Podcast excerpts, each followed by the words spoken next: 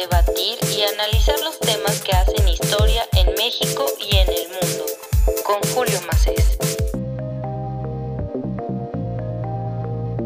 En este nuevo episodio vamos a entrevistar a la periodista colombiana Dora Montero. Puedes encontrar parte de su trabajo en The Washington Post. En este nuevo episodio de la Gaceta de México me da muchísimo gusto recibir a la periodista Dora Montero. ¿Cómo estás, Dora? Bienvenida a la Gaceta de México. ¿Cómo te, cómo te tratan estos días? Eh, ¿Cómo estás? Muchísimas gracias por la invitación. Bien, eh, con muchos cambios acá en el país. Sí, sin duda, yo creo que son momentos bastante intensos para la vida política de Colombia y precisamente sobre eso quería eh, platicar contigo. No hace mucho publicaste un texto para The Washington Post que es Colombia dio el giro, ahora Petro deberá aterrizar su discurso a la realidad. Vaya título, creo que igual Dice, dice bastante el título sobre lo que se va a leer en este texto y resulta muy interesante. Y me gustaría comenzar preguntándote qué significa para Colombia en este contexto, en los años que estamos viviendo, el triunfo de un personaje como Petro en compañía de una figura como, como Francia Márquez en Colombia y también pues mencionar a Rodolfo Hernández y que realmente el margen del triunfo de Petro fue relativamente pequeño, fue relativamente corto lo que lo separó de una coalición de otro candidato. ¿Qué opinas al respecto? Lo primero es que el cambio para Colombia es enorme. Es la primera vez que hay un presidente que viene de la izquierda. no se puede decir que sea completamente izquierda. Hay toda una discusión eh, que, que, lo ubica más en la centro izquierda por toda la evolución que ha tenido desde pues en los últimos 40 años. Claro. Pero a ver, quiero e, ese texto del que tú hablas fue hecho en caliente, ¿no? Ese salió el lunes después de las elecciones. Sí, sí, sí. Han pasado muchas cosas. Sí, claro. Muchas que responden además a algunos planteamientos que, que, hacíamos ahí. Entonces, lo primero es qué pasó ese día de elecciones. Eh, Rodolfo Hernández. Había, había una cosa, digamos, la, la primera vuelta fue muy sorpresiva. No ese día precisamente, o sea, ya llevábamos un mes en que las encuestas mostraban que Rodolfo Hernández estaba creciendo un outsider completamente, alguien totalmente inexperto en la política, que admira a Hitler, que no cree en el trabajo de las mujeres, que pensaba que los profesores trabajaban, a los profesores se les pagaban demasiadas horas. Realmente era un discurso muy complejo el que manejaba él y, y para, los periodistas era muy difícil no opinar y no decir por favor no él. Claro. realmente complejo. Pero era la consecuencia lo que le pasó a la derecha. El rival natural era Fico, era, era Federico Gutiérrez, que era el exalcalde de Medellín, apoyado por Uribe, por la derecha, el Centro Democrático. Pero era realmente un candidato muy flojo, decimos acá, muy, muy malo, y no logró cautivar ni siquiera a la derecha. Y por eso, pero también se sumaba a Colombia necesitaba un cambio y quería un cambio. A pesar de que Fico es joven y todo esto, no lo representaba. Claro. Y el cambio extrañamente se empezó a ver en, en Rodolfo Hernández. Eh, que era muy complicado. Pero creo que el remesón, y el remesón vino en la primera vuelta. En la, en la, yo hice la columna también después de la primera vuelta para el post y, y ahí contaba, o sea, que era muy complicado para Petro, o sea, para todos los analistas toda la gente que quería a Petro ya había votado por él. Y era muy difícil y su reto era subir esos votos. Sí, es decir, ya había alcanzado su techo, ¿no? Es decir, ya tenía un techo y superar ese techo y los puntos era difícil. Y su, y su techo eran 8 millones, mientras que si sumábamos a Rodolfo Hernández con Figo Gutiérrez, nos daban 10, que fue lo que sacó. Sí, claro. Eh, o sea, e, e, eso se portó muy bien. Entonces, eh, digamos que y bueno, Rodolfo se fue para Miami en, en plena campaña, supuestamente amenazado. Claro. Y después publicaron la fiesta en un yate. Sí, por, ejemplo, ¿tú crees que sí afectó mucho esto de, de, Rodolfo Hernández, esta carta que envió, estas cosas que dijo sobre los debates, esta renuencia al final, dijo, no, yo no voy a participar en esas cosas? ¿Qué crees que le dio el golpe? Yo leía un texto que publicó también eh, por ahí el periódico El País sobre el asesor de Petro que decía, con esto ya ganamos, estos 10 puntitos que requeríamos ya ganamos, porque no quiere participar en algo democrático que él insistía, ¿no? Entonces, ¿tú crees que sí influyó mucho esta decisión de, ahí nos vemos? Había como una vergüenza de votar por, eh, Hernández. por Rodolfo. Lo que pasa es que los 10 millones de votos no nos muestran esa vergüenza. Pues claro. exacto, entonces, pero bueno, sí estaba el voto del centro, que eran cerca de 800 mil, que yo creo que sí se fueron para donde Petro, eh, que eran los votos de, de pues sí, del Partido Verde. Y yo creo que Rodolfo sí, sí, sí, o sea, si hubiera podido ganar esos votos del centro u otros votos nuevos, no lo hizo bien. O sea, no, no es. O sea, que se va para Miami, como, como se manda esas cartas, decide no aparecer en debates.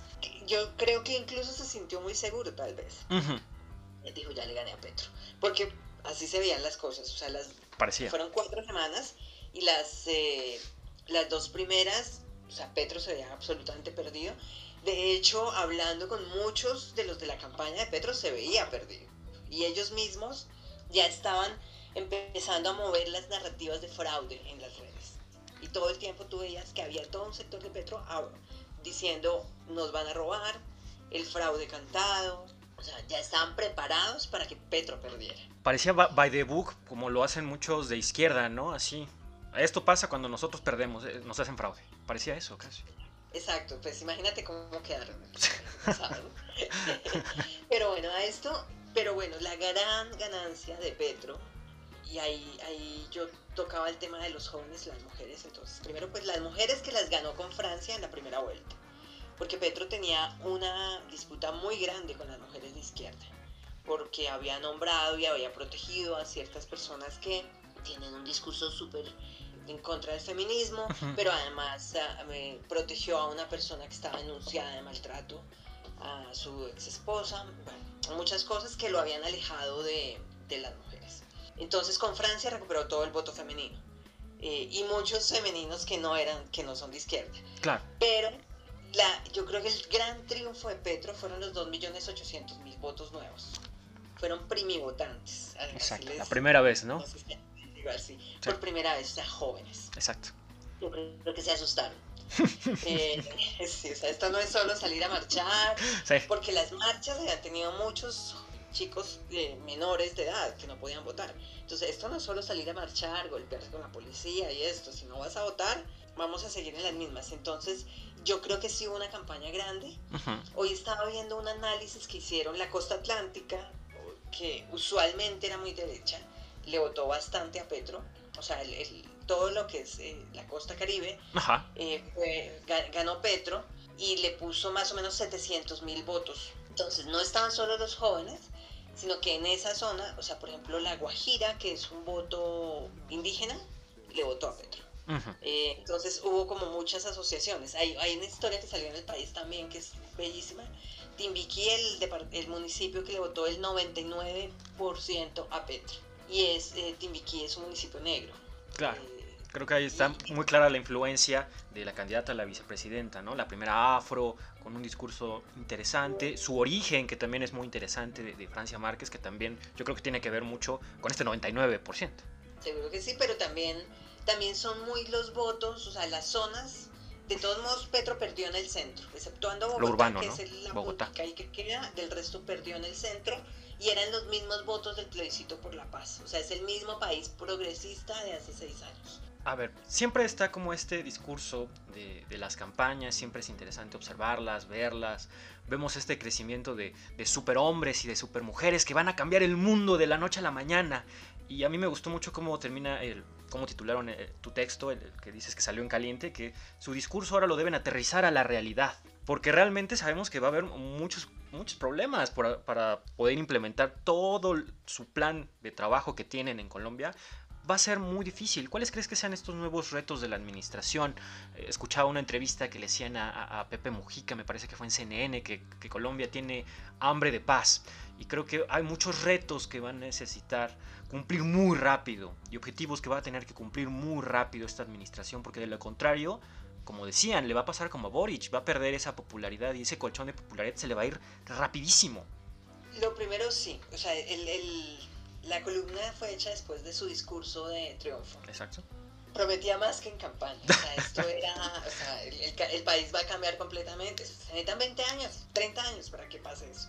Entonces, lo primero era por eso, o sea, tiene que ubicar a sus masas y a estos chicos eh, y a los jóvenes, sobre todo a los jóvenes que no creen en la política y están creyendo en él. O sea, si él durante, él, él se posiciona el 7 de agosto, si podemos llegar a marzo, pongamos más o menos un, sin que haya una protesta en las calles, yo creo que ya va ganando. Pero yo creo que los grandes retos son, primero, generar recursos. Tengo que decir algo, y es que el país queda tan mal, que Duque ha sido un pésimo gobernante. Así, de plano. No es tan difícil arreglarlo. O sea, no es tan difícil hacer algo para que se note. Entonces, lo primero es eso. La generación de recursos para poder hacer los proyectos que quiere. Si, si uno mira ahorita, por ejemplo, el Twitter de Petro, él tiene, fijó un trino que le pide a los alcaldes empezar a buscar terrenos, a los alcaldes y gobernadores, generar terrenos para construir las universidades, que fue una de sus promesas, y es que se masifique, que haya universidades en todos los municipios y en, todos, claro. en todo lado. Y ahí lo tiene fijo. Esa es una promesa para los jóvenes porque igual es la educación gratuita, que en este país no llega al 10%. Aquí la educación privada es la mayoría. Sí, sí, sí. Entonces, sí, lo, primero es eso, empezar a cumplir como esas promesas que son de alguna forma posibles. Por supuesto. Eh, entonces ya dijo que este, este mismo año va la reforma tributaria. Hmm. La reforma tributaria que él propone es de 50 billones de pesos, que es enorme. El último estallido social que fue terrible, que fue el de los 70 muertos, fue por una, una reforma tributaria que se prometió por 25 billones de pesos, o sea, la mitad. Que puede poner muy feo entonces. Dice que va a cobrar a los ricos, que es lo que no pasa acá. O sea, pero no, no, no, no, ¿no te parece que cae mucho, que cae mucho en la, en la narrativa de todos los mandatarios de esto que le dicen la ola rosa, como podría ser el, el de México, que van bajo la misma lógica, tal vez el de Argentina Fernández, eh, creo que van mucho bajo esta, esta misma idea y se les ha dicho que tienen un discurso, pues sí, populista para ganar el voto de las masas, para convencer, para sentirse que todo el mundo está afiliado, incluido, pero que en el momento de la verdad, ya viendo números y viendo la capacidad que tienen en el legislativo, en el Congreso, pues resulta muy complicado poner estas agendas. Por ejemplo, te pregunto, ¿cómo, crees que le vaya si, si, no tiene estos pactos políticos? Que yo creo que es un hombre que sabe hacerlos, porque es un hombre de política de mucho tiempo, que ya los hizo, pero en un, en un país de una economía extractiva, tratar de cambiar eso, híjole, va a necesitar convencerlos de verdad mucho y que esos que están en, adheridos estén dispuestos a perder su cuota de confianza con los del pasado, ¿no? Ya va a ser muy complicado. Eh, petróleo, café, las tierras que estabas mencionando, donarlas, darlas, repartirlas. No sé qué tan dispuesta esté la oposición realmente a hacer eso, al menos eh, en el corto plazo. Ahí hablas de dos temas. Hay uno que, igual yo tocaba y de hecho lo habíamos desarrollado en otro párrafo y decidimos dejarlo para después. Y por ejemplo, lo que dijo del carbón. Exacto somos el quinto exportador de carbón, eh, representa el 2% de, entre el 2 y el 3% del PIB, y él dijo vamos a descarbonizar al país. Ya dijo, lo que pasa es que hay que escucharlo el domingo y leerlo ayer en la primera entrevista que dio en cambio. Entonces ya dijo, no, no, no, nosotros no vamos a cancelar los contratos de petróleo ni de carbón, y eso en nuestro gobierno no alcanzamos. No lo logramos porque no habría forma de configurar económicamente. Ya dijo que no. Ya dijo, vamos a dejar el paso para que el siguiente lo haga. Pero ya dijo, él lo que, y lo que sí dijo es no voy a firmar nuevos. pero los que ya están, siguen. Entonces, por ese lado, pues ya, o sea, aquí tenemos. Y le ofreció el Ministerio de Hacienda a, eh, a Ocampo, que es, eh, digamos, eh, puede ser progresista, pero es mesurado, o sea, es, conservador. Eh, yo creo que a los mercados le daría un muy buen mensaje. Entonces. Confianza, claro. Ahora, por el lado del Congreso ha sido desde ahí, él, firmó, él tuvo que hacer pactos grandes. O sea, por ejemplo, el hecho de que él haya ganado en la costa atlántica no es solo porque él sea de, de la zona del Caribe. Es porque Armando Benedetti, que es un ex congresista, hizo la tarea bien hecha. Un ex congresista que estuvo al lado de Uribe mucho tiempo. Exacto. que se mueve. Él y Roy Barreras son los dos. Ellos se mueven para donde mejor quieran. La diferencia es que Benedetti, Roy es mucho más transparente. Uno ya sabe a qué juega. Oh, ok, ok. sí. Eh, es un tipo encantador para hablar. es, tan cote, es muy chévere. Pero sí, pero es esto. Pero políticamente es un zorro. Entonces eh, hubo dos cosas. Entonces Benedetti, digamos que, que está manejando como todos esos hilos, pero a Roy le ofreció en la presidencia al Congreso. Y el pacto ya dijo que va de presidente del Congreso. Por ejemplo, Gustavo Bolívar, que es la cabeza de lista del pacto histórico del partido de Petro, que, que trabajó por Petro, que son amigos, que son... Desde el día uno dijo, y voy por, la, por el Congreso. Y Petro no lo apoyó. Ni a él, ni a la hija de, de Pizarro, a María José. O sea, no. Porque él sabe que necesita a alguien muy sagaz en el Congreso. Hay una frase en la entrevista que dio ayer y es que dijo que, claro, que ellos podrían izquierdizar todo. Y arrancan. Izquierdizan, izquierdizan la economía, el Congreso, todo. Pero que él lo que necesita es hacer reformas y la única forma de que se hagan las reformas es si se une con todo el resto. El Partido Conservador, que siempre ha acompañado a Uribe y el Centro Democrático, anunció ayer que se va con las mayorías. Te, iba a preguntar precisamente sobre el expresidente Uribe. ¿Cómo ve su participación, la forma en que se está involucrando? y que es fundamental para que se, que se hagan estos pactos, ¿no? ¿Crees que también llegue a ser una alianza de verdad? ¿O cuál crees que sea la opinión también de la mayoría de colombianos sobre el expresidente Uribe y sus intenciones, que ya sabemos que pues, ha tratado de hablar con, con Petro y que tienen esta idea de trabajar juntos y que primero Colombia, no sé, de repente parece mucho verbal y poco real a veces. Igual, igual creo. Yo, yo no creo que, o sea, yo creo que si pueden sentarse y conversar. Pues estaban en el Senado juntos, entonces pues, tampoco es que sea... Que se dijeron cosas horribles y luego ahí se lo desicaron. No, pero bueno. Yo creo que pueden sentarse y hablar. Es lo mismo con el Partido Conservador.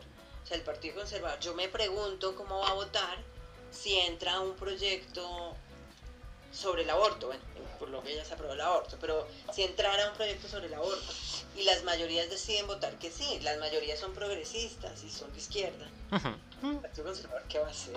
O sea, es el Partido Conservador que tiene todas las campañas en contra del aborto.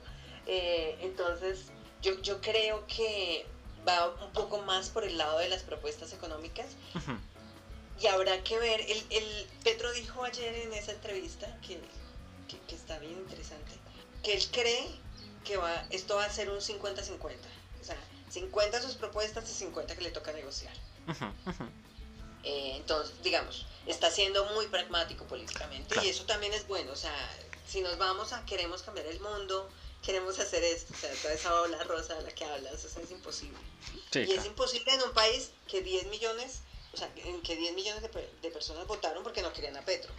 Sí, sí, no, sin duda, o sea, estuvo muy cerrado. También pueden ir a protestar, no solamente los de izquierda. Otro tema que también resulta muy interesante es si se puede tender la mano a, a Estados Unidos, que parece que es un ente preponderante en nuestra región y que siempre se ha dicho que Colombia es un gran aliado, pero al mismo tiempo tender la mano a, Venezuela. Yo también escuché algunas de las entrevistas que dio Petro respecto, ah, sí, tengo una gran relación con los demócratas, con Biden, ya hablé con él un rato, pero también con Maduro y queremos arreglar el problema fronterizo, queremos arreglar los problemas de hambre en la frontera, los problemas de seguridad que tenemos.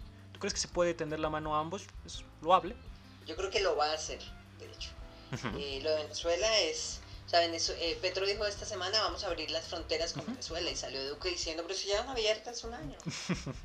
claro, la gente en la frontera de una, no, un momento, aquí no hay comercio, aquí no hay nada, o sea, están cerradas. Entonces ese proceso seguro que, seguro que, que sí va a avanzar y va a avanzar bien. Eh, la apertura, de hecho, Ror Fernández también lo proponía, porque como él es de un departamento que está cerca de Venezuela, sabe que, digamos, fueron muchos los sectores que quebraron por ese cierre. Entonces, esa, ¿cómo lo va a hacer eh, con Biden? Pues yo creo que es que a ver, yo creo que no es mucho lo que se puede en este momento negociar con Venezuela. O sea, se puede apoyar a Maduro, pero pues Maduro no tiene cosas, pues, o sea, que se puede llevar parte de la economía colombiana hacia Venezuela, pero traer no hay nada que traer. Eh, y tampoco pues creo que haya para darle ni donaciones, pues, no, Rusia. Pero yo creo que las relaciones diplomáticas abiertas pueden ayudar y además es que yo creo que con el bloque latinoamericano que se está abriendo, se, va a hacer, se va a dar un respaldo grande a, Venezuela, a Maduro, y yo creo que, digamos, no, no va a ser Cuba, pues que todo el mundo le dio la espalda y está cerrado, sino que el bloque latinoamericano va a apoyar a Venezuela para, para que pueda entrar otra vez en el sistema diplomático. Y con Estados Unidos, pues sí, lo de Biden es pues que hablaron el mismo día, el día siguiente, esto fue... Exacto. Falta ver quién va a nombrar, a quién va a nombrar de embajador. Esa es una, Gran pregunta. Una, una cosa, a quien nombró de canciller ya, es una persona a la que yo creo que todos admiramos, porque lleva 40 años trabajando por la paz. O sea, él fue el canciller ante la FARC, ante el ELN, ante el mismo M19. O sea, toda la vida ha, ha, manejado en Europa, en Estados Unidos, todos los países que acompañan los procesos de paz en Colombia, porque no solo un proceso con las FARC. Y eso además para el proceso con el ELN podría ser buenísimo. Ese es otro de los las cosas más difíciles para Petro, o sea, negociar con el ELN, o sea, con las FARC fue fácil, fueron seis años. El ELN, no, el ELN es complicadísimo. es complicadísimo. A ver, porque, es con, porque, porque no tienen una organización, sino que cada, o sea, son federalistas. Sí, se vuelve muy complicado negociar con una región, negociar con otros diferentes liderazgos, pues es muy complicado. Para ir co concluyendo esta conversación, me gustaría que, que, me comentaras al respecto y también sobre lo que, lo que se dice en el gremio, de periodistas, también que sería muy interesante. ¿Qué, qué tipo de izquierda representa el, el, gobierno de que va a encabezar Petro? Porque sabemos que también ten, tenemos esta visión en nuestra región de, a ver, hay dos tipos de izquierda, ¿no? A lo mejor una muy progresista y la otra izquierda, que pues es esta, este sentimiento nostálgico de lo que representa Cuba y la forma que es Cuba, eh, de lo que se supone que es Nicaragua y los sadinistas o de lo que se supone que pues está pasando o es Venezuela, ¿no? Como este tipo de dictaduras que se dicen de izquierda, pero que al mismo tiempo también tenemos izquierdas pues muy populistas en este momento en nuestra región y que pues son más discursivas que activas en hechos, ¿no? Entonces, ¿qué es más o menos lo que se está mencionando? Porque supongo que debe de haber evidentemente expectativas altísimas sobre lo que va a llegar a ser Petro. Yo creo que esta es una más una izquierda progresista, uh -huh. o sea, por, por, eso como centro izquierda. Uh -huh. eh, no, yo creo que está bastante alejado pues, de, de aquella historia utópica de, de la izquierda sí. revolucionaria. Pero nombraste una cosa con la que quiero, o sea, que no quiero dejar por fuera, porque, porque dijiste dentro de los colegas y dentro del gremio. Y es que una de nuestras grandes preocupaciones es la libertad de prensa y el acceso a la información. Porque venimos de, una, de, de un problema gravísimo. O sea, Duque cerró, cerró la información pública de una forma terrible y la libertad nunca volvió a haber ruedas de prensa, bueno, o sea, una cosa que, que digamos que muchos mandatarios sabemos aprovecharon por la pandemia, pero Petro no se ha caracterizado por ser un defensor Todo de la libertad de prensa. Claro. Eh, entonces nosotros creemos y estamos como con la certeza de que nos va a tocar difícil, de que va a ser muy muy complicado porque, porque además, eh, digamos, porque creemos que no son capaces de aceptar que los investiguen. Bueno, ¿no, ¿no te parece que eso sería como una gran contradicción, eh, como esta autori una autoridad moral que a mí particularmente no, no, me gusta porque es muy prohibitiva, es como decir yo estoy en un, en un punto como de una superioridad moral porque nosotros íbamos a cambiar, entonces todo lo que hacemos está bien y no se vale rendir cuentas porque entonces ustedes están buscando todo lo malo que hacemos y eso no es cierto, es horrible. Es terrible, es terrible, es terrible y digamos, uno, uno se reunía con los periodistas y o sea, yo nunca he hablado de mi voto, ni, ni he dicho cosas, no, claro, claro, claro. públicamente y este tipo de cosas, pero, o sea, era la absoluta certeza de que fuera con el uno con el otro, a la prensa le iba mal. Ojalá, ojalá que no sea así, ojalá que nos calle la boca, que permita. Ojalá. Hay una, una, parte donde yo también hablo un poquito, o sea, no nombré la prensa específicamente, pero los, la, las vedurías, ah. eh, el control social es súper importante porque tampoco, pues, digamos, ojalá que el control social no sea solo de la derecha, Por sino que las mismas organizaciones que siempre, que siempre han, han, han, vigilado a los gobiernos, pues todo lo que hemos tenido que nunca había habido de izquierda, que muchas son de origen de izquierda, hagan lo mismo con Petro. Pues, pues ojalá, bueno, creo que tenemos este escenario al menos un poco esperanzador. Yo lo veo igual muy complicado. Lo mismo sucedió en México, lo vemos en El Salvador, por ejemplo, lo que sucede con el estado de excepción.